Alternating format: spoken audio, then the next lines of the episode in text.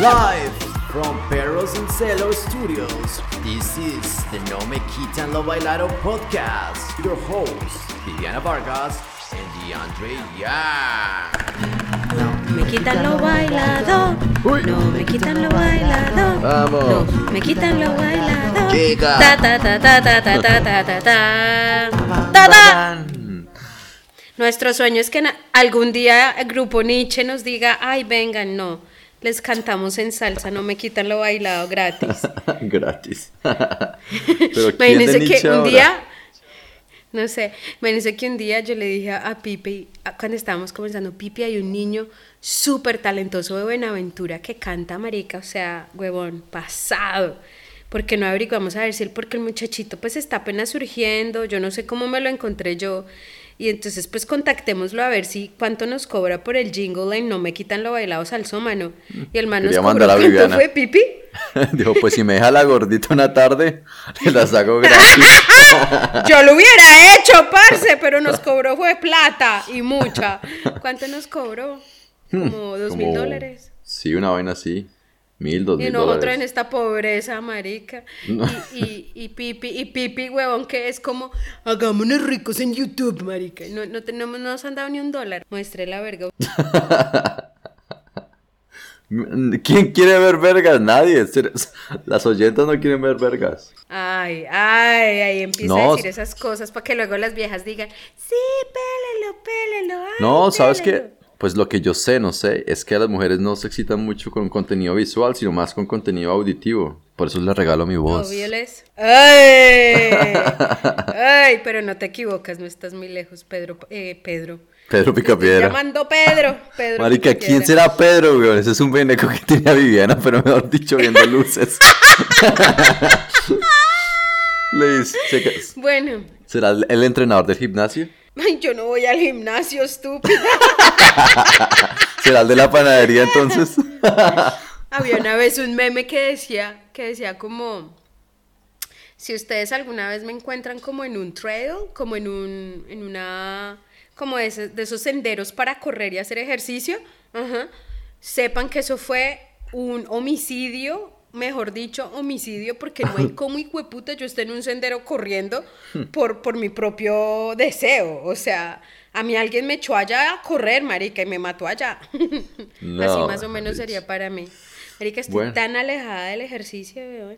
Pero bueno, a lo que vinimos. Lo que vinimos, Gente. vamos, señores, porque pues el mundo es- está en una espiral hacia abajo tremenda, ¿no? Entonces, qué pena haber salido un poco tarde con estos temas. Obviamente queríamos manifestarlos antes, pero pues uno, Viviana estaba dándose la gran vida en, En. Dubáis. Y lo otro, En pues obviamente ah, no habíamos podido grabar, pero sí queríamos pronunciarnos sobre un tema que está pasando hoy en día, que es la guerra de...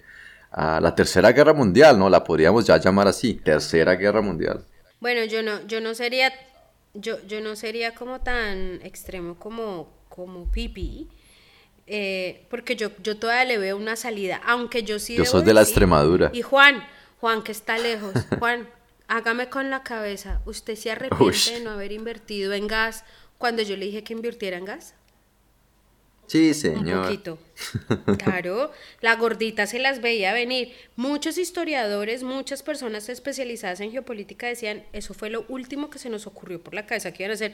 Marica, yo tenía una hijo de puta certeza que me pegaba un tiro en un banano, güey. Un nos un tradamos. Así es que hacemos la plata para que nos llamen las oyentes y les leemos el futuro.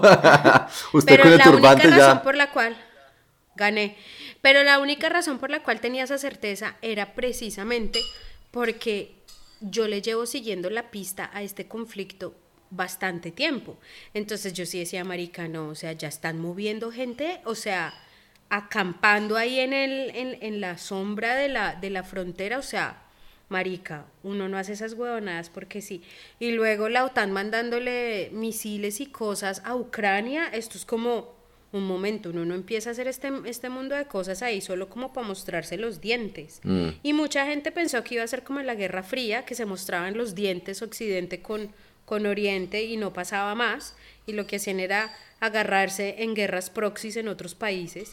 Pero, pero, yo, sí- yo honesta, en- honestamente, yo sí le dije a Juan, mi amor, deberíamos comprar acciones en gas porque la dependencia de Europa en el gas ruso no es normal, gente. O sea, no es normal. Va a haber una hijo de puta crisis energética que se las, se las pinto, ¿oyeron? No, Se pero las tú sí lo- los cantaste, yo creo que eh, hace unos tres o cuatro episodios. Y te pregunté por encima y te dije, Viviana, ¿tú crees que sí se van a aprender? Y me dijiste, sí, yo creo que esta vez sí se van a aprender porque lo han salido a ¿En negar. serio? Sí. ¡Perro! Gordita lo dijo al aire. Yo pensaba, yo dije, ay, la gente va a decir, ay, la gente, Viviana ahí diciendo que sí, sí, sí lo Bueno, pensó. pero, la, pero también la última mierda. vez habíamos dicho que Trump iba a ganar y el Trump no ganó, entonces llevamos 1-1. Acertamos uno. Uno a uno. Ya. bueno, sí, entonces bienvenidos a nuestro capítulo de Tercera Guerra Mundial, Ucrania versus Rusia. Pero no, yo no creo, de nuevo, yo no creo que haya tercera guerra mundial. Pero no, es que bueno, entremos con ese argumento entonces. Ya, ya, ya se prendieron. Ya se prendieron, se están haciendo durito. Ya van de 20 días de guerra armada. Pero si has visto es la, la respuesta de Occidente. O sea, que la guerra no sea con misiles a un día, ah, pero sí es económica, ¿no? Se cagaron a Rusia Pero- económicamente tenaz.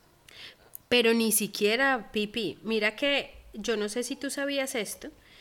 eh, Putin lleva en el poder mucho tiempo, ¿sí? Em, pero, bueno, excepto como un pedazo, creo que fue como entre el 2000 y el 2000, perdón, 2010 y 2000. Sí. Ah, bueno, ahorita, ahorita miro, juepuchis, juepuchis, me va a tocar a decirle a mi esposo, esposito, venga papi, venga, venga niño. Usted me traería mi cuadernito rojo que está allá en la sala, bebé. Y un vasito de jugo. Ahí tienen. no, ya me lo trajo. Acá Y lo tengo, alfajor. véalo. Venga, ¿usted sabía Mire, que, ay, que- más lindo. ¿usted sabía que Putin fue conductor de taxi? No, usted sabía que el Zelensky fue actor de televisión. Comediante, marica. No, y, gracias mi amor, y no solo eso, sino que además el man interpretaba en esta serie el Al presidente presidente, de Ucrania, Ucrania. sí. Sí, sí. Entonces, pues gente, esto, miren, a- además esto lo saqué yo de el informativo de Diana Uribe. Les recomiendo grandemente la, la, el último podcast de Diana con respecto a este, a este conflicto, porque aunque obviamente ella en la hora que le entrega, pues obviamente es muy como por encima, eh, tienen ahí para que entiendan mucho de lo que sucede. Pero bueno, listo. Acá les tengo. Putin comienza en el 2000 al 2008, o sea, ocho años seguidos. Y luego del 2008 al 2012 eh, lo sucede otro man. Pero Putin vuelve en el 2012 y de ahí no lo ha bajado nadie y ya vamos en el 2022. Entonces, ¿Qué pasa, Pipi? Eh, eh, metiéndome con lo que estabas diciendo que jodieron la economía de Rusia. Pues resulta que es que, como dice Juan, uno ve políticos con ojos neas, ¿sí? Uno, uno hay políticos de políticos, pero hay políticos que son neas, pero uno sabe que esas personas son muy inteligentes o se saben rodear muy bien de gente igualmente muy inteligente. Y de verdad que yo pienso que, igual que Juan, Putin es uno de esos, porque adivinen este man que hizo, gente, como para que la tengan ahí presente. El man, previendo que esto, o sea, para que, como que entiendan, para mí lo que yo veo que es el problema más grave, es que Putin tiene, está enfermo de querer volver a la época antigua de tener un imperio. O sea, se- él se moja en los cuquitos por reunificar a Rusia, porque hay muchos tipos de Rusia. Eso es muy, muy complicado y largo de, explicarlo, pero hay la rusa de Kiev, hay rusa báltica, hay rusa del norte, hay como cinco Rusias, hay Rusia del centro de Asia, es decir, todos esos países que terminan en Stan, sí, o sea, hay muchas diferentes Rusias y su sueño dorado es que se vuelva otra vez a unir. Pero ¿por qué, ¿por qué Entonces- se dice que son muchas Rusias? Porque es que Pipi, eh, digamos, a través de la historia de Rusia, de a poquitos ese territorio, ese imperio se fue agrandando. Pero el original, el de Panini, que es por eso que Ucrania es como tan, ta, ta, ta, tan, es porque la Rusia original, más o menos creo que esto fue como en los años 900, en los años 900, eh, se unen unos vikingos, hay muchos tipos de vikingos, ¿sí? Pero uno de los vikingos de estas ramas son los, eh, ay, empieza con B larga. Los val- oh, Varegos. Los baretos. Los varegos, varegos. Los baretos. Y entonces los varegos se unen con los eslavos. Los eslavos son las personas que originalmente están en esta área, como el Cáucaso, como lo que era la ex Yugoslavia y, y esta parte de Ucrania, Rumania, hacia el Mar Negro. Toda esa área de por ahí, esa gente se les llama eslavos. Varegos más eslavos hacen un, un acuerdo y ese acuerdo lo hacen con una gente que se llaman los Rus. Por eso se llama Rusia. Entonces, eso une, y esa es la, esa le llaman la rusa, Rusia de Ucrania, Pipi. De Kiev, perdón, la rusa de Kiev. Y la capital de Ucrania es Kiev. Entonces, que Rusia esté atacando a Kiev es como atacar a sus propias personas. Sí, o sea, por eso es como un poco de ese sentido. Mucha gente, yo no sé si ustedes sabían que, eh, ¿cómo es que se llamaba el man que tenía este lunar en la calva cuando cayó Gorbachev. el, el muro de Berlín? No, Gorbachev, sí. Ese man era de papá ruso y de mamá ucraniana, y eso era como same same, era como lo mismo, ¿sí? Entonces, por eso se le llama la, la Rusia original. Que es como la Gran Rusia- Colombia. Rusia de Kiev. La Gran Colombia. Pero, pero, pero a diferencia de la Gran Colombia, la Gran Colombia empieza grande y se empieza a deconstruir. Esta empieza chiquita, empieza a alargarse. Porque Parce. luego con Pedro. Ahí cuando saltó esa invasión, yo estaba diciendo, no, ojalá Colombia le eche mano a Panamá. Yo A ver, recuperamos esa vaina. Porque decían que China a Taiwán. Por ahí India vi que disparó un, un misil también a Pakistán. Corea como que también se prendió por esos días. Y yo dije, ay, güey, puta, que nos libren de Panamá. Ay, bebé sabrio. Bueno, la cosa, gente, es que esa Rusia con la que sueña Putin, que es esa Rusia que eh, de a poquito se empezó a agrandarse, en ese sueño desesperado, eso es por un lado, por el otro, porque es que yo no estoy defendiendo a Putin, que quede claro, estos son mis puntos de vista. Porque es que Viviana no es una seguidora de. Putin, una hija de Putin. No, no, no soy hijo a Putin, hijo de Putin. Pero una cosa es ver las cosas desde afuera y otra cosa es tener un partido. Yo no tengo partido con Putin, me parece que es un huevón. Nadie se pone a hacer una hijo de puta guerra. O sea, no, parcero, ya. O sea, a mí este patriarcado me lo meto por el culo. Pero, en serio, Pipi, es en serio. Sea, este patriarcado, no, o sea, mal, en la inmunda. Ustedes son la pichurria. O sea, si un hombre no se puede contener cuando ve a una vieja en minifalda, ¿por qué les dejamos controlar países si no se pueden controlar ellos mismos? En serio. Entonces la cosa es que eh, el man, me vuelvo y me, me- me devuelvo la piola, entonces yo, yo hablando con lo que tú decías de que se les cagó la economía, Putin lleva planeando esto mucho tiempo y ese man es muy pilo. Cosas que el man ha hecho a través del tiempo porque él preveía que esto iba a suceder.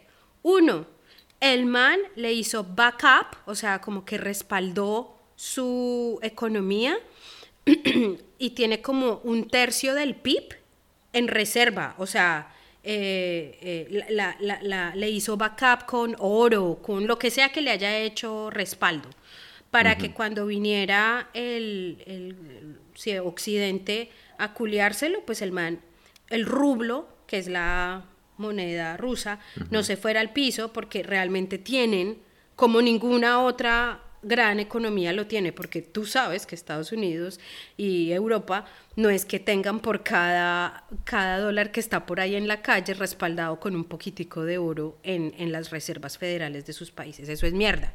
Pero este man sí lo hizo y puso un tercio de eso ahí. Eso es harto. Dos, el man, esto es unheard of, es decir, esto no es común que pase en economías de primer mundo, y es que el man le devolvió todos los bonos a Estados Unidos y le dijo, venga, le pago su deuda, parcero. Tin, tin, tin, tin, progresivamente lo hizo, y al que le compra, que ahorita vamos a hablar de China, es los bonos de China. El gran comprador de los bonos del gobierno de, Chi- de China son los rusos. O sea, el man ya por ahí no se le pueden meter, por ahí no se lo pueden culiar. Eh, otra cosa que el man hizo fue, eh, el man creó su propio método SWIFT. Entonces, yo no sé si ustedes han hecho transferencias internacionales. Para mí eso todavía es un puto misterio, pero yo siempre he visto el tal código SWIFT. Swift, y sí. es que cada banco en cada país tiene un código en especial. Entonces, en el de Colombia, no sé, comenzará con CO, pensaré yo, me lo estoy inventando, que quiere decir Colombia, y luego una manada de dígitos. Entonces, cada dígito representa algo. Me imagino que los dos o tres primeros serán los de un banco en especial, y luego guachu guachu, no sé. El- ese es el de la séptima con 14, no sé.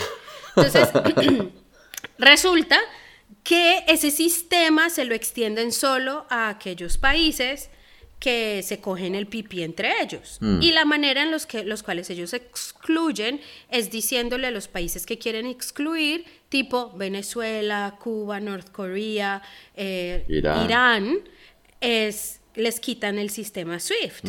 Entonces, pues el man hizo su propio sistema y se llama como MIR, que traduce como paz y amor, o sea, en la vida real, o sea, traduce como paz, paz y mundo o paz y voluntad, pa- algo, algo así como cosas bonitas, o sea. no sé, bueno.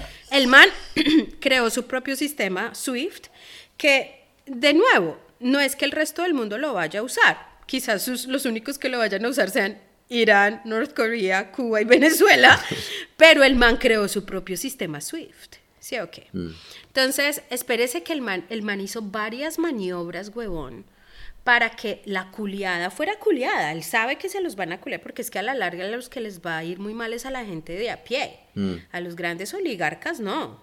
Pero a la gente de a pie sí, pero igual el man tomó varias precauciones para que ese tipo de cosas no sucedieran. O sea, el man se cagó también a los rusos, a su propia gente. Obvio, es que esa es la gran, es que esa es la gran cagada y es que el ucraniano es ruso como ruso es un ucraniano, es que son, aunque miren, eh, cuando ustedes escuchen a Diana Uribe, ella va a decir que ellos son rusos, pero porque Catalina la Grande y en la Unión Soviética se hizo una cosa que se llama la rusificación, eso es verdad, eso pasó, yo lo he visto y, se lo, y lo- yo he tomado varias clases de Rusia a lo largo del tiempo y eso sí pasó y eso pasa mucho tiempo, eso lo hizo el Imperio Otomano, por ejemplo, eh, y yo no sé si, ah no, porque no hemos hablado de Turquía, pero cuando lleguemos a hablar de Turquía, que Pipi va por ahí en un mes a Turquía de luna de miel, eh, él se va a dar cuenta que va a haber historias donde hay poblados que son fantasmas en Turquía y la razón es porque literalmente de un día a otro le dijeron a la gente empaque tres cucos, dos calzones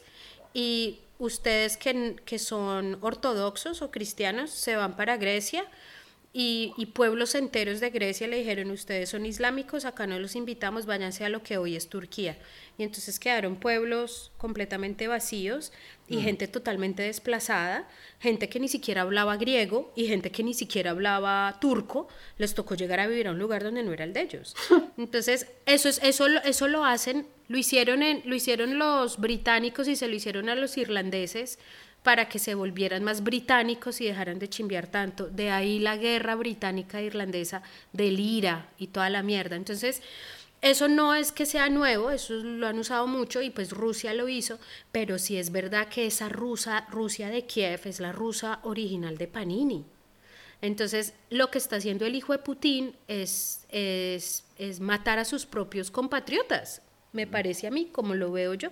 Ahora, el peligro ahí, y es donde creo que el podcast de Diana Uribe se queda poco corto, es que ella reflexiona hacia el pasado, ¿no?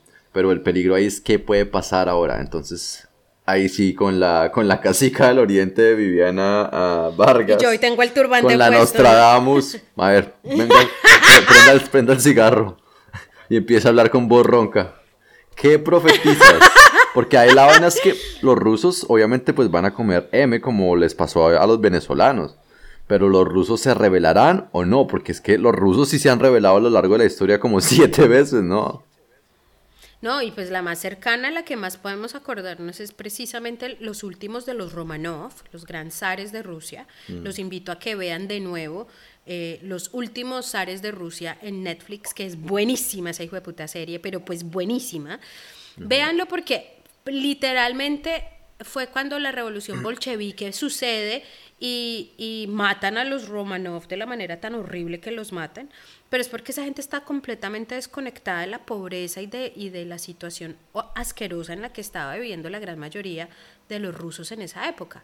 Entonces, pues si lo hicieron con los zares, marica, y triunfó por el tiempo que haya triunfado la Unión Soviética, pues bebé, eso no quiere decir que no lo vayan a volver a hacer. Lo que pasa es que yo no, yo la verdad por ahí no sé. Yo digo que lo que yo siento que va a suceder o lo que me gustaría pensar que va a suceder es que Zelinsky, si es que no le dan chumbimba, porque es que a Zelinsky están que le dan chumbimba desde el día uno de la invasión. Yo no sé si tú sabías que Rusia tiene un ejército legal, que es el ejército ruso, pero ellos tienen un ejército de mercenarios, como en las hijueputas películas de los 80, estúpido. O sea, Rambo, el, el, el, ¿cómo se llama? A-Team, con Mario Baracus, ¿cómo era que se ah, llamaba? Los fantásticos, los magníficos. Los magníficos. Los fantásticos. literalmente. y se llaman como los show, ya se me olvidó cómo se llaman. Total, este grupo de, de mercenarios, huevón, están regados por el mundo, ¿sí? Pagados por Rusia para hacer de las suyas alrededor del mundo. Es más, están en Venezuela. Y no es mierda, no en los números en los que quizás digan que hay, pero sí hay representantes de esta, de esta fuerza no, no oficial rusa. Entonces, ¿qué pasa? estos son como los paramilitares para, para el centro democrático, para la derecha colombiana. Es un grupo pagado por la derecha colombiana para hacer los crímenes atroces que no puede hacer la milicia o el, el, ejército nacional, porque pues esos sí representan al gobierno. Entonces lo mismo hace Putin. Putin utiliza a este, a este grupo de no de, de mercenarios de mercenarios para, para, para hacer de las suyas, pero entonces él sencillamente dice como, no marica, pero eso no soy yo, huevón, o sea, esos no son de la vaina rusa. son otros, pues, claro. Que sí. Ah, echa la, la regla, echa la trampa. Eso, entonces, básicamente lo que yo pienso es que si... Sí, ¿verdad? Parece colombiano Putin, parce, eso son puras autodefensas, ¿no? Total, es que esa es, la mejor símil del mundo, güey. Entonces, la cosa es que yo pensaría que, quiera Dios, no maten a Zelinsky, porque aunque el man haya sido un actor, el man está de verdad dando el man sí se puede morir en la vida real. El man le ofrecieron. No, sí. O sea, esas no son balas de salva, güey. La cosa es que, la cosa es que el man, el man sí está dando la talla, huevón. O sea, el man, el man le ofrecieron salirse y el man dijo, no, parcero, o sea, a mí me toca quedarme con la gente a dar chumbimba.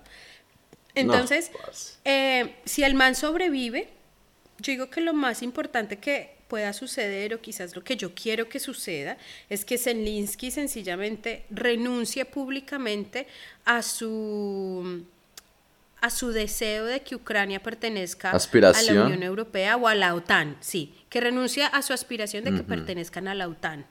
Entonces, de esa manera, Putin, pues no tiene de otra sino desescalarse, porque es que Putin, con lo que tenemos hoy, solo tiene dos opciones, o seguir peleando o escalar la pelea. Y escalar la pelea es cascarse con bombas nucleares, huevón. Porque es que yo quiero que sepan una cosa, Rusia no es que tenga muchos soldados, Rusia no es que tenga, eso le llaman, dice que el ejército del gigante con pies de lodo.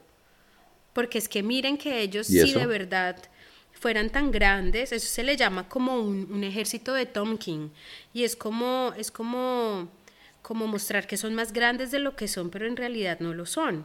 Entonces, eh, porque, y eso tú lo ves, mira a ver si han podido tomar control sobre Ucrania. No, ¿O sí? No. ¿Tú has visto el mapa? Yo no lo sigo a diario, pero ellos no han podido avanzar mucho. Si uno tuviera el hijo de puta ejército, marica, ¡tará!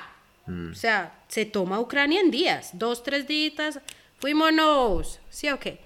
Entonces, yo pensaría que el problema de esto es que si uno deja sin salida a una persona tan peligrosa como, como, como hijo de Putin, yo creo que la vaina sí se pone seria.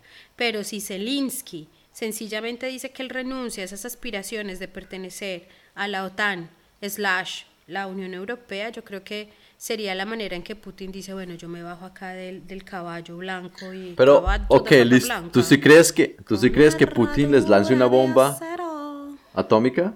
Es que imagínate que el man tiene, yo leía que el man, o yo veía no sé dónde, tienen una vaina que se llama el Satán.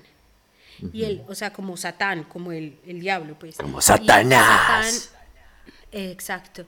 Tiene, tiene creo que la capacidad de llevar 16 o 9 o yo no sé muchas cabezas nucleares en un solo misil y que puede borrar en una sola explosión totalmente a Francia del mapa.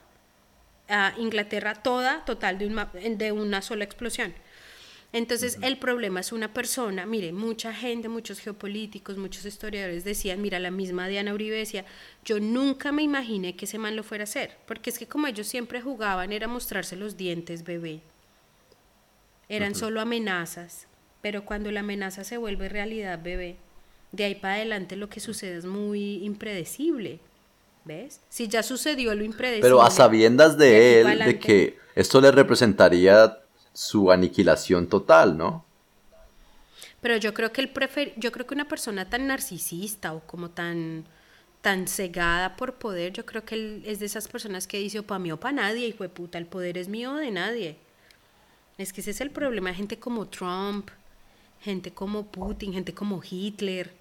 Sí, o sea, son personas que es primero es ellos su honor y su y lo que sea su intención, ganancia personal. Entonces, yo pensaría que esa sería la, la salida más bonita, marica. Porque es que miren, de nuevo, yo no me estoy poniendo, yo creo que se están dando cuenta que yo no me estoy poniendo del lado de Putin, pero es que miren, para que entiendan por qué Putin se siente como se siente. Toca ver a Rusia Porque como con, un uno, con ese nombre, ese trauma al colegio, me imagino que debe haber sido ni de puta. No, donde uno hubiera estudiado en Colombia. Oiga, care el hijo de Putin. Le dan su calvazo. Terminó manejando taxista, weón. Le tocó aplicar el. No, yo eso por allá no voy. Suerte. Y cerraba la, la, la, la puerta del taxi. ¿A Siberia? No, yo eso por allá no voy. Nietzsche. En Yo por allá no voy. ¿no? Más bien una Guarietowski. ¿Qué pasará con esos conductores de transporte público, parce? Porque vea, está Maduro que era conductor de bus, va por las mismas. Es que además que uno que yo siempre que le hablo a todo el mundo y yo hablo con todos los, los taxistas, a mí me gusta hablar con los taxistas porque, porque uno reconfirma que son personas que representan la gran cantidad de ciudadanos de un país. Es como el, la media, o sea, representa la media de ciudadano de una nación. Y, y generalmente tienen muchas rabias sociales por la inequidad, marica. Claro, es que yo no sé quién era que decía que el mundo ideal es una mezcla, un balance entre justicia y libertad. Que si usted tiene mucha libertad, entonces pasa lo que está pasando ahorita, que son los más fuertes dándole en la jeta a los más débiles. Pero que si usted tiene mucha justicia, entonces eso también mata la libertad. Entonces es como un Claro. balance de ambas cosas. Balance. Pero sí, lo que tú dices es cierto, parce. La gente, la gente en sí no necesita plata. La gente en sí necesita justicia, marica. Que haya berraca justicia. Mm. Usted póngase a analizar el- Colombia, parce. Que la gente se siente lo mismo es porque no hay justicia, parce. Porque le quitan sus tierras, porque le matan a quien quiera y salen libres al otro día por pagar tres pesos. Entonces, Hmm. Igual, bueno, la otra cosa de entender de Putin, yo sí, la verdad, no había visto que el man era, era taxista. Yo lo que había visto es que el man fue director de la KGB. Además, que es que yo creo que ser una persona que pertenece a la KGB es hacer un entrenamiento forzoso y un lavado de cerebro forzoso en paranoia. sí, eso es como Porque si es James que- Bond se hubiera tomado el James Bond malo, ¿no? Sí, Rusia. es el- la parte negra de James Bond. Pero lo que pasa es que todas esas películas de los 80 de James Bond y toda esa vaina, porque en esa época, durante la, la Guerra Fría, los malos en todas las películas, pero pues todas, marica, todas eran los rusos. Ahora todos los malos de todas las películas son árabes. Van a volver a ser los rusos. O sea que si usted es actor ruso en Estados Unidos, ahorita está ya. ¡uh! La chamba está asegurada por los próximos 20 años. Van a ser Yes, Rocky, party, Rocky 10. baby. Rocky 25 mil, marica. Entonces, pues, pues babies. Eh, la otra cosa que les iba a decir era que el man fue director de la KGB y el man como que sirvió como pa- como servidor público, trabajó como servidor público en la alcaldía o algo así.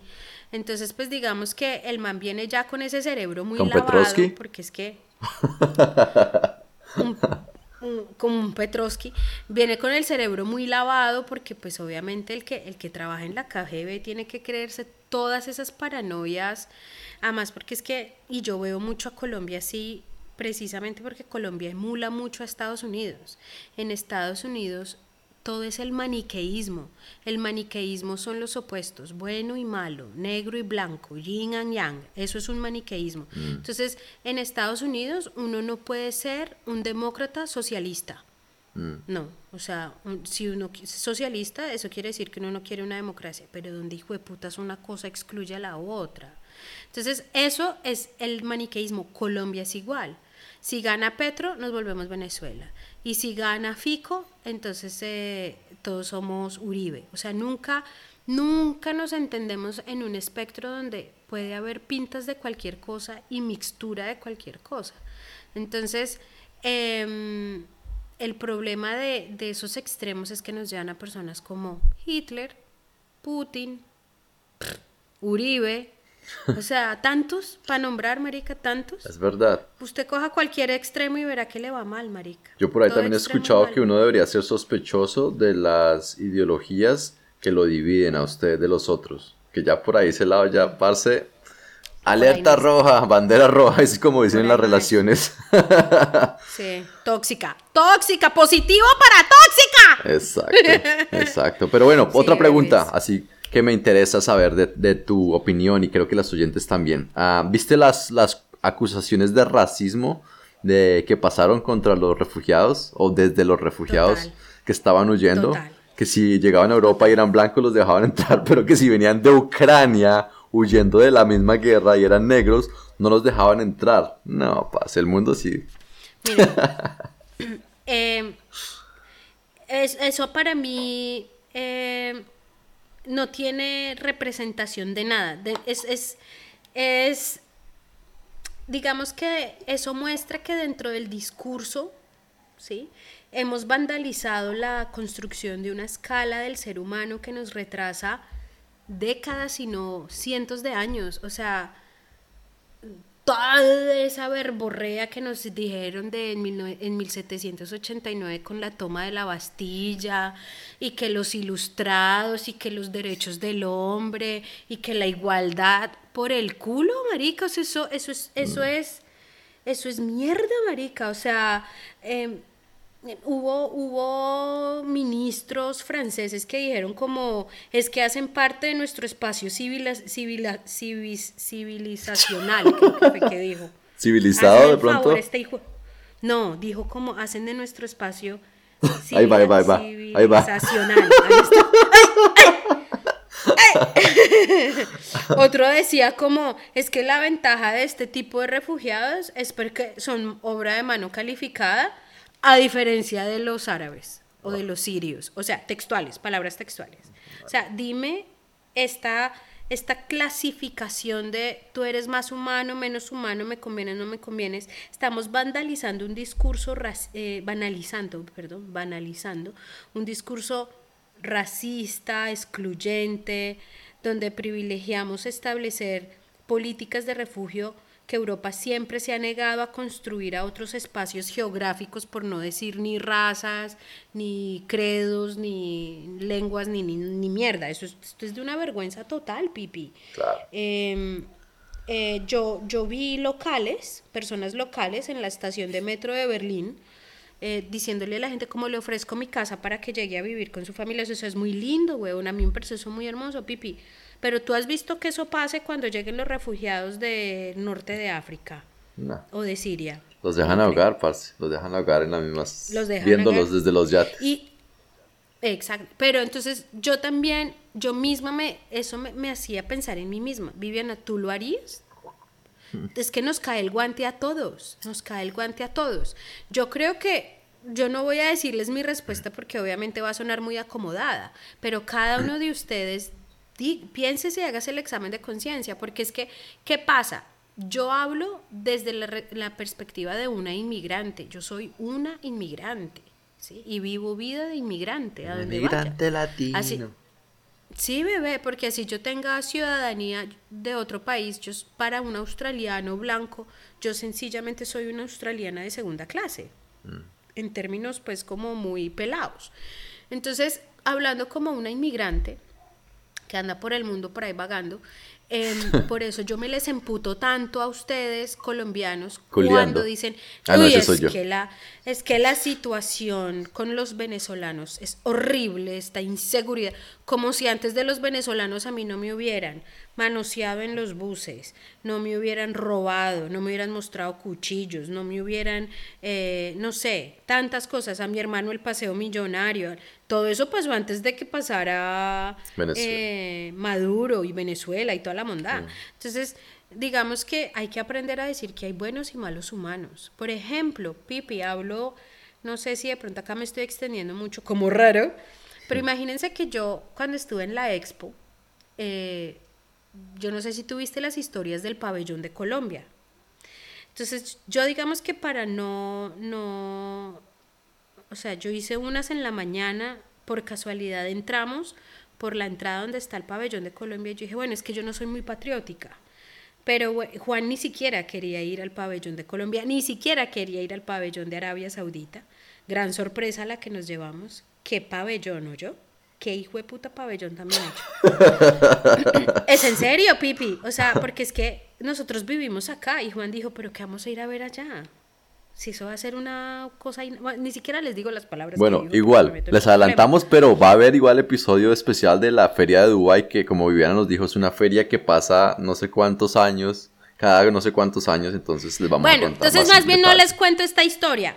No les cuento esta historia, más bien sencillamente lo que les iba a mencionar era que toda aquella cosa que nos divide nos hace daño. Los nacionalismos nos hacen daño. Mm. Del nacionalismo que hay que rescatar, el patriotismo, ok.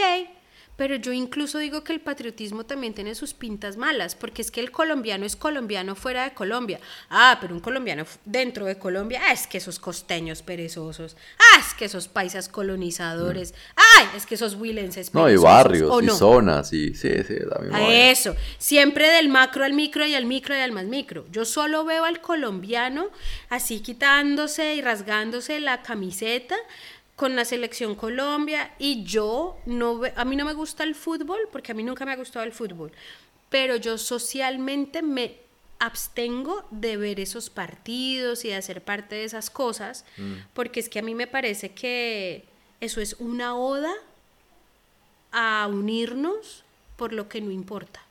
Si en Colombia hubiera un poquitico más de justicia social, si Colombia fuera más equitativa y si Colombia fuera quizás, como dicen la gran mayoría de colombianos, que los buenos somos más, si Colombia fuera un poquitico más de eso que la gente piensa que es, yo celebraría un partido de fútbol. Pero si nosotros no nos unimos para causas que son realmente importantes para el gobierno, pero si nos reunimos para ver a 11 maricas pegarle una pelota, sorry, a mí no me llamen a monda. Me da una hijo de puta rabia, Pipi. Bueno, que me lleva a mi siguiente pregunta, que es, Parce, ¿cómo berraco se une la gente para una causa tan grande como esta? Yo hablaba en estos días con alguien y les decía, marica, yo si fuera ucraniano no me metía a pelear, weón. Porque es que para pelear se necesitan dos. Si me entiendes, yo les decía a la gente, parce, nos sentamos, hacemos la sentatón, la que uno hacía en la séptima con 19. Nos sentamos todo el país, así como hizo de pronto Gandhi, no sé. Y si nos quieren pasar los tanques, hágale, ahí están las cámaras, que nos vean. Pero marica, meterse a pelear una guerra, no. Además que eso es una, a mí me perdonarás, pero a mí me parece además una guerra de, de toche con guayaba, ¿es que le llaman? De toche con guayaba. ¿Cuál es Así esa? Dice, dice el dicho, ese es un dicho, esa es una pelea de toche con guayaba. Entonces, mira, em, aunque lo que les acabo de decir de lo del ejército de Rusia es cierto, y, y- y, o sea, que no es tan grande como uno pensaría que es, igual tiene unos, unos armamentos muy peligrosos que nos puede potencialmente a todos, si no borrar de la faz de la tierra cuando suceda, vivir las consecuencias de eso y nadie realmente va a poder vivir a, a 10 años, ni a 5 años, ni a 2 años, porque pues la tierra va a ser invivible, ¿cierto? Em, pero digamos que los ucranianos tienen las de perder porque la OTAN además les dio un armamento re estúpido, Pipi. O sea, eh, em, Rusia tiene unos misiles que puede alcanzar yo no sé cuántos miles de kilómetros. Y los que le dieron la OTAN a, la- a Ucrania alcanzan como a un kilómetro. O sea, no hace culo culo, culo de culos. Entonces, digamos que esa guerra, si yo fuera ucraniano, lo que tú dices es cierto. O sea, por principio moral, marica, unámonos para la paz, pero nunca para la guerra. Eso sonará muy de reina de belleza, marica, pero es que es cierto, güey. Sigan el ejemplo de Gandhi. De Gandhi, que el man sí, logró zafarse de ese hijo de- del el imperio. Que nos contaste No, el no capítulo de India. Sí, no el portugués, no el holandés, no el español. No. El imperio británico. Y si el man lo logró, marica, ¿por qué no el resto del mundo? Mm. Entonces, yo también pienso como tú, yo creo que, que además que a este tipo de conflictos la salida diplomática es la mejor. Nada que hacer esas cosas diplomáticas que a mí me parecen de más de... Además porque es que, bebé, lo siento, pero jueputa, me emputa Europa y esa hijueputa doble moral. Es como... Pero yo pongo la bandera de Ucrania en la Torre Eiffel, como si uno poniendo la barrera de Ucrania en la Torre Eiffel absten- a- abstuviera a Putin de invadir a Ucrania. Como yo creo que Putin vería eso y diría como, ay, ay no, yo ya no ataco, marica, pusieron la bandera de Ucrania en la Torre Eiffel. O sea, te va la madre Unión Europea, si de verdad va a ayudar, ayude bien, y si no, no ayude, huevón. Y entonces la gente dice, pero ¿y entonces Europa por qué no hace más?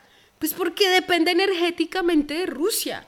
Si Europa hace cualesquier cosita, ¿quién les va a dar el gas y el petróleo?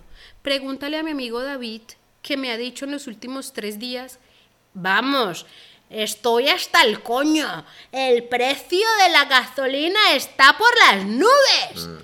Es que ya se siente, si esto es sin guerra, es decir, esto es sin intervención europea, vos te imaginás donde la Unión Europea slash OTAN se meten en la monda bebé cagamos. Entonces, a mí esa doble moral me emputa, pipi, me emputa y mucho. Porque es que Ucrania bebe que va en un sándwich donde sus aliados no van a hacer un culo porque no les conviene y donde Putin sabe, huevón. Entonces, por eso yo digo, la diplomacia ante todo y que Zelensky diga, ¿sabe qué? Yo renuncio a nuestras eh, eh, Aspiraciones. aspiraciones de pertenecer. Sí, yo pensaría que eso es lo mejor. La otra cosa que yo les iba a contar antes de que se me olvide, porque lo he intentado decir dos veces, que, y de nuevo, comienzo diciéndoles, no es que esté defendiendo a Putin, pero la Guerra Fría se identificó siempre por mostrarse los dientes y la paranoia, ¿verdad? Pero ellos nunca de verdad eh, se echaron entre ellos bombas atómicas, uno nunca escuchó guerra a Estados Unidos o bloque occidental con, con, con Rusia jamás, ellos nunca lo hicieron porque sabían que donde llegase a pasar sería el acabose de la, de la raza humana, como la conocemos. Entonces, ¿Qué sucede, Pipi? En el medio de la paranoia hay que ver que Rusia se siente acorralado. Y desde, y desde que acabó la Primera Guerra Mundial en 1945, Segunda. que se crea la OTAN, Segunda Guerra Mundial, que se crea la OTAN, para los que no saben, la OTAN se crea como una respuesta armada. Es, hagan de cuenta, Estados Unidos, Europa, sacando un bracito armado, por si las moscas. Y asimismo, la Unión Soviética, con todo ese mundo de repúblicas, que creo que eran como 15, eh, saca su bracito armado y en ese tiempo se llamaba la, el Pacto de, de Varsovia. O sea, la OTAN tenía una- un contrapeso. ¿sí? Entonces, entonces, ¿qué pasa? Termina la primera, la Segunda Guerra Mundial, se crean estas dos cosas, donde se muestran los dientes por ese chochonal de años, como 50 años. Cae el muro de Berlín, cae la Unión Soviética en 1991, 1992, y se acaba el Pacto de, Varsovia. Por ende, lógicamente tendría que haber acabado eh, la OTAN, pero la OTAN siguió ahí como, hola, Oli, buenas. ¿Qué hay y no pa' hacía anchar? nada sino. ¿Qué hay panchar? Literal. Y la cosa era que la OTAN, eso come mucho dinero y come dinero de nuestros impuestos, Mm. porque países como Colombia, aunque de pronto nos, no pertenecemos a la OTAN, no creo que pertenezcamos La, a la OTAN es eh, como la, la empresa de vigilancia de la cuadra. ¿no? Y cada casa tiene que aportar. Pero si la ciudad fuera segura, Eso. no necesitaría haber vigilancia. Eso. Marica, es como la vacuna de seguridad que se inventan las mafias. Es que los gobiernos son en sí mafias, parce. Uno critica mucho las son. mafias. Uno critica mucho a la gente que mueve, marica, productos legales o ilegales. Pero esa gente está haciendo la misma vaina que los gobiernos están haciendo. que un gobierno. Igual. Entonces, la cosa es que la OTAN nunca termina de, de existir y mucha gente piensa que el que dijo esto fue Trump, pero que yo me acuerde lo dijo fue Macron. Macron, el presidente de, de Francia, y es que la OTAN eh, estaba... Macaron. Macaron, macaron, ¿Te acuerdas de esa canción? Marica, ahí sabía uno que ya estaba borracho, weón. Si uno se ponía a cantar esa canción delante de todo el mundo. Macarrón, macarrón, macarrón. macarrón, macarrón. Ya siente, siente la Viviana. Ni uno más para Viviana. Bueno, la cosa es que, la cosa es que la, OTAN no tenía propósito. Ya Estados Unidos con Trump, Trump dijo, a mí no me pagan más de esa mierda, huevones. Eso- manden a cerrar esa monda, ¿eso para qué? Eso ya no sirve. Y es cierto, no estaba sirviendo, no era pa' culo. Marica, pues es que el que lo revi- el que le hizo el electroshock, o sea, el que le hizo Baywatch, respiración boca a boca y reanimación con las Fue paletas Putin. eléctricas, marica, fue Putin. O sea, Putin revivió el muerto, marica. Pero ¿sabes qué es lo peor, perro? Marica, Esto ¿Usted parece un show de sábados felices, weón. Con comediante. Estúpida, estúpida. Porque es que mira esto, marica. Es que, es que, es que Occidente, o sea, de nuevo, las dos cosas que les voy a decir no quiere que yo decir que yo respaldo a Putin. Recuerden que yo pienso que el man es un hijo de Putin. Pero el man que hace, pasan dos cosas muy importantes en la historia de la OTAN, jugando a la OTAN innecesaria, y es que la OTAN se mete en uno eh, cuando la Yugoslavia empieza a, a tener guerras entre ellos, ¿sí? Sí. empieza a dividirse. Y ahí se pues, metió. Resulta que eh, ahí se metió la OTAN y la OTAN bombardea la capital de Serbia. Mm. Y resulta que el que estaba viendo de lejos eso era, Era Rusia, Putin. Y, el que, y era Desde el de taxi. Putin. Estos putas me los voy a pelar en algún Me día. pelar. Algún día me los va a pelar. Porque escuchen, el man, Comiendo así como empanada. mues- mostraban. ¿Ustedes se acuerdan ese, ese, ese meme de Pablo Escobar que, con, la, con la libretica que iba Sí. Mm. anotando? ¿Anotado?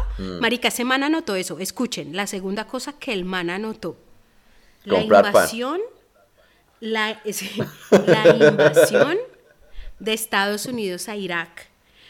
Lo que le hizo lobby Ah. Estados Unidos Uy, a las Naciones Unidas para que fueran y lo apoyaran a la invasión de Irak diciendo que había eh, armas masivas de destrucción Sí, masiva que además nunca, Nunca se encontraron, hubo. nunca, nunca las Ah. hubo. Marica, fue anormal. ¿Y sabes qué dijo Putin? Anotando, bebé. Anotando. si ustedes escuchan a Putin, la manera en la que él defiende la invasión a. Ucrania y las razones por las cuales Ah, él como tiene todo el que mundo ir lo a hizo, defenderla y a liberarla, es que, es que él dice, es que la tengo que liberar de los nazis alemanes. Ojo a esto. O sea, pero- el man usa las mismas palabras, Sí. pero poniéndole sus, sus, sus, sus hints, Sí. ¿no? Él pone su- sus palabras. Mm. Pero si usted escucha la misma retórica de, de Estados Unidos y de Europa Claro. para justificar las invasiones, los ataques, la, como le llamen, las guerras, las invasiones, las... Como lo llame Estados Unidos, así mismo las mismas palabras las está usando Putin. ¿Y qué pasa? Porque es que Putin, donde les diga algo Europa o Estados Unidos, le va a decir, eh, parcero, estoy usando exactamente los mismos hijo de putas argumentos que usted usó. Sí, para pero esto, ahí, ahí sí hay que decirlo, esos argumentos sí son súper culos, marica. O sea, el presidente uno es judío y lo otro es que nazismo, marica, ¿en serio? O sea, el man hubiera podido decir, voy a liberarlos de terrorismo porque me están atacando aquí la frontera con Rusia. Bebé, no. Eso ni siquiera hay que discutirlo. Obviamente el man está meando fuera del, tra- del tiesto, bebé. Sencillamente el man está utilizando la misma retórica, pero en contra de... de- y nunca, miren, marica, hubo un man, hubo un ministro de... de se llama Dominique de Vilpan, una cosa así. La cosa es que Dominique dio De un discurso en la ONU de, de, de Melpan, eh, dio un discurso en la ONU cuando en esa época vos te acordás de Kofi Annan y, y de todos estos, Marica, que era un el negro. negrito que, se súper llama Coffee, respetado. marica. Sí. Y es como, ¿se llama Sí, sí, café? Vea pues. Se llama Café con aroma de mujer. Eh, bueno, la cosa, estaba Colin Powell, que también era un afrodescendiente, y bueno, la monda.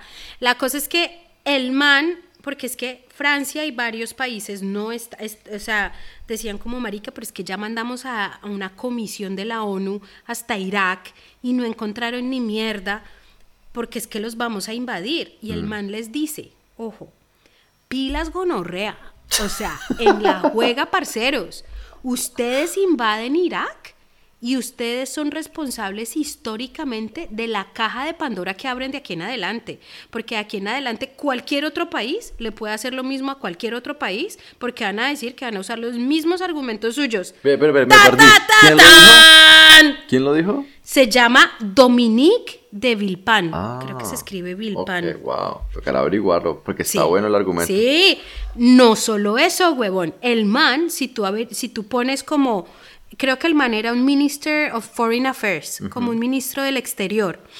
Eh, si pones como Minister of Foreign Affairs Dominique de Villepin o algo así, Francia, el man sale en una página, bebé, el man sale, el man sale en una página eh, de los mejores speeches de la historia. Está al lado de I've got a dream de, de Ma- Martin Luther King. O sea, está pues. en el top de los speeches más chimbas que ha, que ha habido un- políticamente hablando en la historia. Entonces, pero el man, obviamente yo les acabo de decir como, pilas mi perro, ojo, pilas. O sea, el man fue obviamente más diplomático, pero esta es la versión avivianada de- del, del- del discurso del man, porque es que él, él prácticamente les dice, esto abre una caja de Pandora donde cualquier país puede usar esto en contra de, de- cualquier otro país y no tenemos la como la responsabilidad histórica para decirle usted no puede hacerlo, porque van a saber que si no encontramos las tales eh, bombas de destrucción masiva, pues marica, cualquiera se lo puede inventar. Y mire, el que estaba anotando ahí en su bolsillito, en su libretica de bolsillo, era el hijo de Putin, huevón.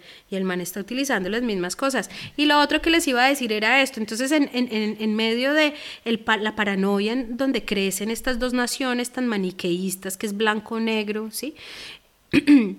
Rusia siempre se siente acorralada, porque Rusia desde que le, se cae la Unión Soviética, muchísimas de esas naciones reclaman su libertad.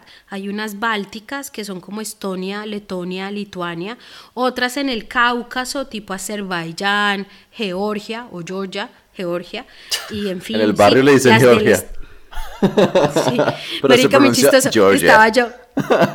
Estábamos, Georgia. estábamos en un la próxima, en la próxima edición que les hablemos de, de donde estaba en, en, en, en Dubái haciendo qué. La cosa es que una persona se nos, sí, puteando. se nos acerca una persona y entonces, ay, sí, yo me llamo Pepito Pérez. Y va y le pregunta a mi amigo, ¿cómo y de dónde es? Y el man, from Armenia. Y mi amigo, marica, la Ah, cabeza le hizo, no habrá hecho de Quindío. Menea. ¿De qué parte el Quindío? Pa- que el Valle del Cocora. Ah, no, eso es Quindío. bueno, la cosa es que. ah, no, sí, es Quindío, Armenia es Quindío, Sí, la capital del Quindío. Sí, bebé, qué estúpida, me, autodañé el chiste. Ah. bueno, total, y yo, bebé, es que hay un país que se llama Armenia, al lado de un país que se llama Georgia. la cosa es que todas esas, Y esas abajito, repúblicas. Yaira. La trifecta. La cosa es que a, a- a Rusia se empieza a encoger, ¿sí? Rusia se empieza a encoger, a encoger, a encoger. Y se encoge no solo territorialmente hablando, sino en población también, porque yo no sé si ustedes sabían que Rusia es el lugar menos poblado del mundo. Es tan poco poblado que es menos poblado que la Amazonía, de, de- o sea, la región amazónica de Sudamérica. Tiene menos pobladores por metro cuadrado que la Amazonía. Y la Amazonía está bien desolada. ¿Sí? Eso por un lado. Entonces, sino, sino que entonces ellos se sienten que el, el enemigo empieza a anexar muchos, muchos territorios que antes eran rusos o soviéticos o del imperio, los empieza a anexar o a la Unión Europea y por ende a la, a, a la OTAN. Entonces estamos hablando de países como eh, Polonia, acuérdense que la mitad de Alemania fue de la Unión Soviética, eh, los países tipo República Checa, Hungría, ¿sí? todos esos países, además varios de la Yugoslavia, ¿sí? entonces el man como que siente como que le están respirando en la nuca. ¿Y qué pasa con respirar en la nuca a un país que es igual de paranoico a Estados Unidos? Pues yo no sé si ustedes sabían que hay unas cosas que se llaman las líneas rojas. Las líneas rojas es lo que demora un misil nuclear en ser lanzado, detectado y que A lo puedan detectar en el aire y lo destruyan en el aire o B que no lo alcancen a detectar y entonces cae a la tierra. Juanito, qué salud. Quedaste grabado con todavía bolsa. Si lo vieran de tomarle foto. Ay, Juan, si orino y todo, ¿o qué? Las líneas rojas. La línea roja. ¿Ya fue la que salió ahorita del culo? La línea roja que le salió ahorita del culo. Esto es estornudo tan hijo de puta.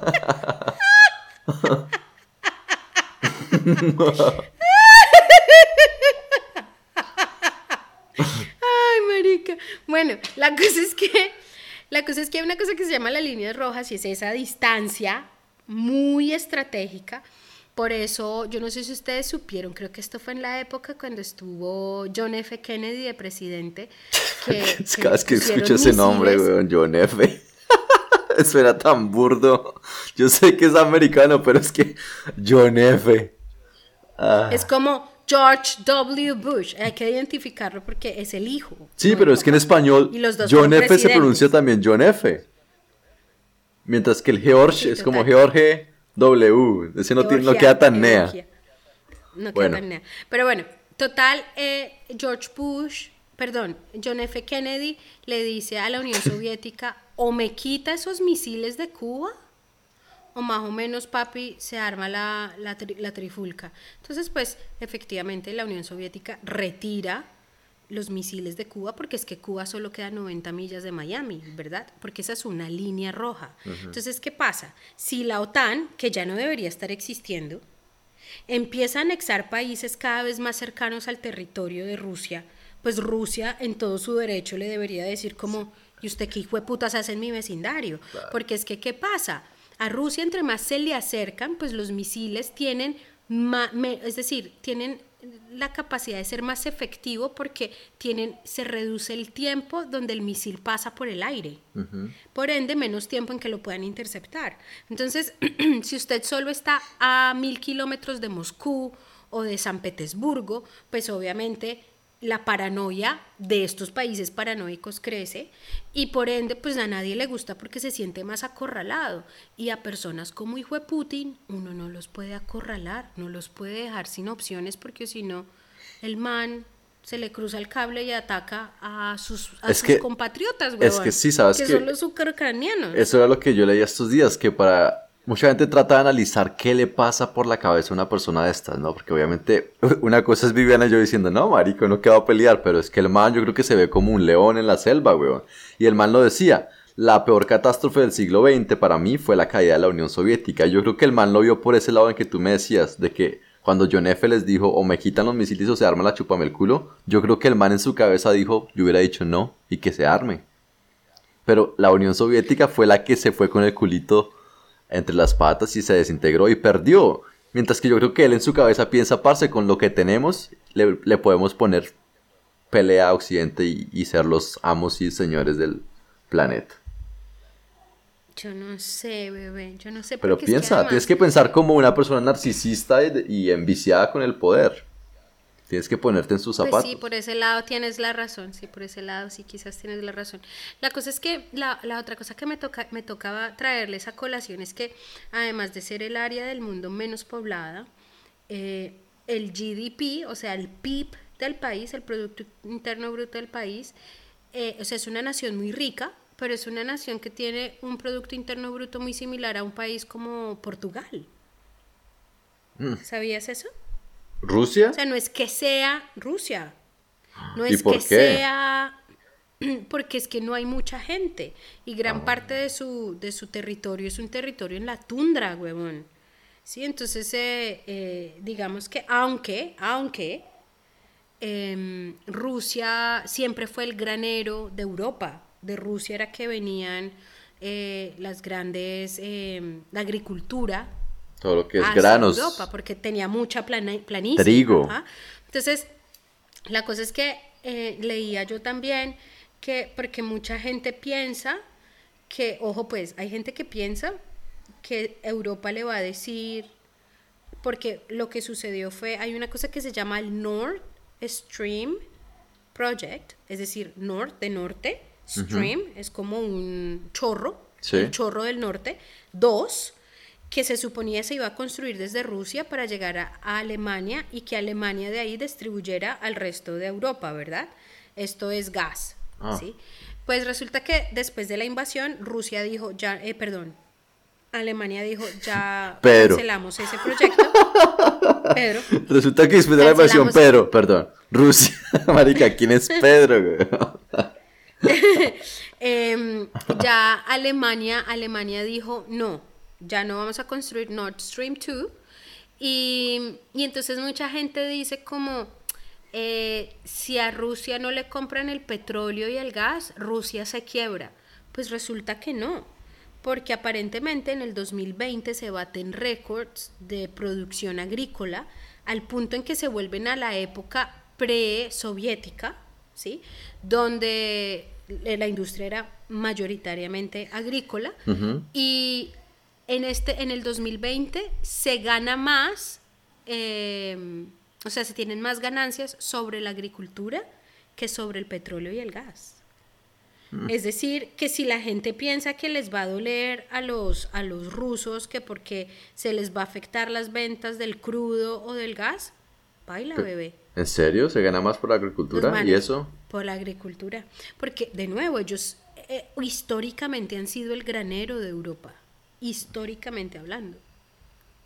No, mejor dicho. Bueno, la última pregunta para finalizar nuestro episodio de Ucrania y, y Rusia es, ah, ¿qué pasa con eso? Porque entonces, bueno, Putin tiene ya como setenta y pico de años, o sea, al mal no es que le queden 20 años, 20 primaveras más. ¿Tú crees que eso seguiría después de que Putin estire la pata? ¿Y será que sí puede triunfar una revolución dentro de Rusia si se arma? Mm, ¿Revolución de qué índole, Pipi? Pues de que la gente diga, parce, no queremos volvernos, así como dice el cuento, como Venezuela. Aunque, Ah, parce, no queremos volvernos como Venezuela, Bueno, se rebelen no, y tumben eso al man. es un error. Eso es un error porque ah, recuerda que Putin es cero comunista. O sea, Putin am- ama mucho a la, Unión, a la Unión Soviética que se disolvió, pero porque es que era muy grande y el poder y la huevonada, y era mucho territorio y muchos culos, mucha gente, la población. Pero él no es comunista, él no huele a comunista, es más, detesta el comunismo. El man es un oligarca, que nunca se te olvide esto, ¿vale? Entonces, ellos sí o sí nunca se van a convertir en un, en un, en un Venezuela ni cagando, porque eso no está ni en los planes más remotos de Putin, nada que ver, bebé. Em, así que, no, no, yo pensaría, ok, vuelve a preguntar, ¿tú crees que, que Triunfa una revolución dentro de Rusia. para tumbar al man Sí. como tal, Mm. Lo- el problema, Pipi, es que cuando acaba la, la Unión Soviética, porque después de que acaba la Unión Soviética, su- sube Boris Yeltsin, y Boris Yeltsin, para mucho ruso, fue el que dejó en la inmunda a la Unión Soviética, o a Rusia como república. Por eso es que ellos eligen a una persona como Putin. Porque en, en- en la mente colectiva de la gente, Boris Yeltsin fue el acabose. Entonces, digamos que lo que hizo Putin fue privatizar todas esas empresas que pertenecían al gobierno durante la Unión Soviética y se las dio a sus amiguitos. O sea que eh, hay, la, la distribución de, del dinero es muy inequi, eh, ine- in- ¿cómo se dice? Inequidad. No, no es Inequitativa. inequitativa, inequitativa, no sé. Em, pero entonces no sé, esa parte no, aquí, o sea, yo te estoy hablando a medida que mi cerebro está como atando cabos. ¿Qué tipo de revolución podría surgir de esto? La gente no queriendo la guerra porque es que la gente de a pie es la que paga los platos rotos, marica, porque sus amigos oligarcas, baila, o sea, esa gente ya está fuera de Rusia y se está gozando su platica si les hayan congelado los yates y sus apartamentos en Nueva York. Ahí es donde, ahí está la doble hijo de puta moral. Odian a los rusos, odiamos a los políticos rusos, pero si les venimos a, comprar un yate de 50 billones de dólares, hágale, papi, cómpremelo. O sea, menos mal los odian, huevón. Mm. Ay, papi, ¿sabe qué tenemos que hablar? ¿Ah? China, marica, porque la gente ah, piensa que que el aliado de Rusia es China. y yo digo que no, bebé. ¿Tú qué piensas? Pues la verdad es que a los chinos les queda muy de para arriba ahorita apoyar eso porque yo creo que sí dependen todavía mucho, no sé, de lo que yo sé de China es que dependen mucho del, mercado occidental también, marica. Es que donde se queden China Rusia solos, pues se quedan en muchas cosas, yo creo, y no, les, no les vale. No, yo por ahí no lo veo. Yo por ahí no lo veo. Es que yo digo que, que Rusia no es y, China no es que sean igual tan amigos. Porque es que mira, Rusia es el lugar más deshabitado de la Tierra y su vecino es China, Corea del Sur y Japón. Los más poblados mm. del mundo y los que mueven más la economía del mundo. Mm. O sea, no pueden ser más antítesis el uno al otro. O sea, yo creo que a China le vale tres chochos Putin, pero pues se los mete por el culo. Y yo siento que lo que va a hacer China es jalárselo de árbitro, porque el que es un árbitro siempre gana, marica. Mire Suiza. Ay, no, yo soy neutral en la Segunda Guerra Mundial. A mí no se metan, por favor. ¿Cómo hizo un país tan cagado en el medio de ese mierdero quedar como quedó? Claro, el man se volvió árbitro o se volvió al declararse neutro y el man ganó. ¿Quién se quedó con toda la plática de los judíos? Mm. Ahí está, sí, eso es muy cierto. Rusia se ha beneficiado, a Rusia, a Suiza, Pedro. Pedro se ha beneficiado mucho del dinero de los nazis, parce, de muchos criminales que va ahí en, Suiza. Con Pedro. Bueno, y con la OTAN le damos tan tan a este episodio. Ah, y ojalá Putin también le den tan tan pronto.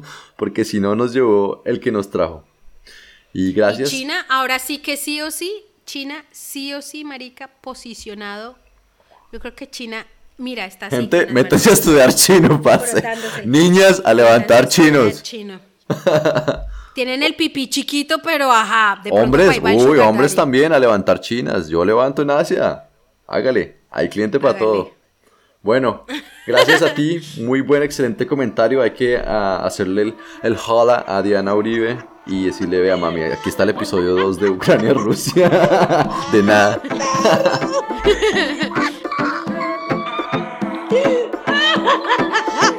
Para que afine mal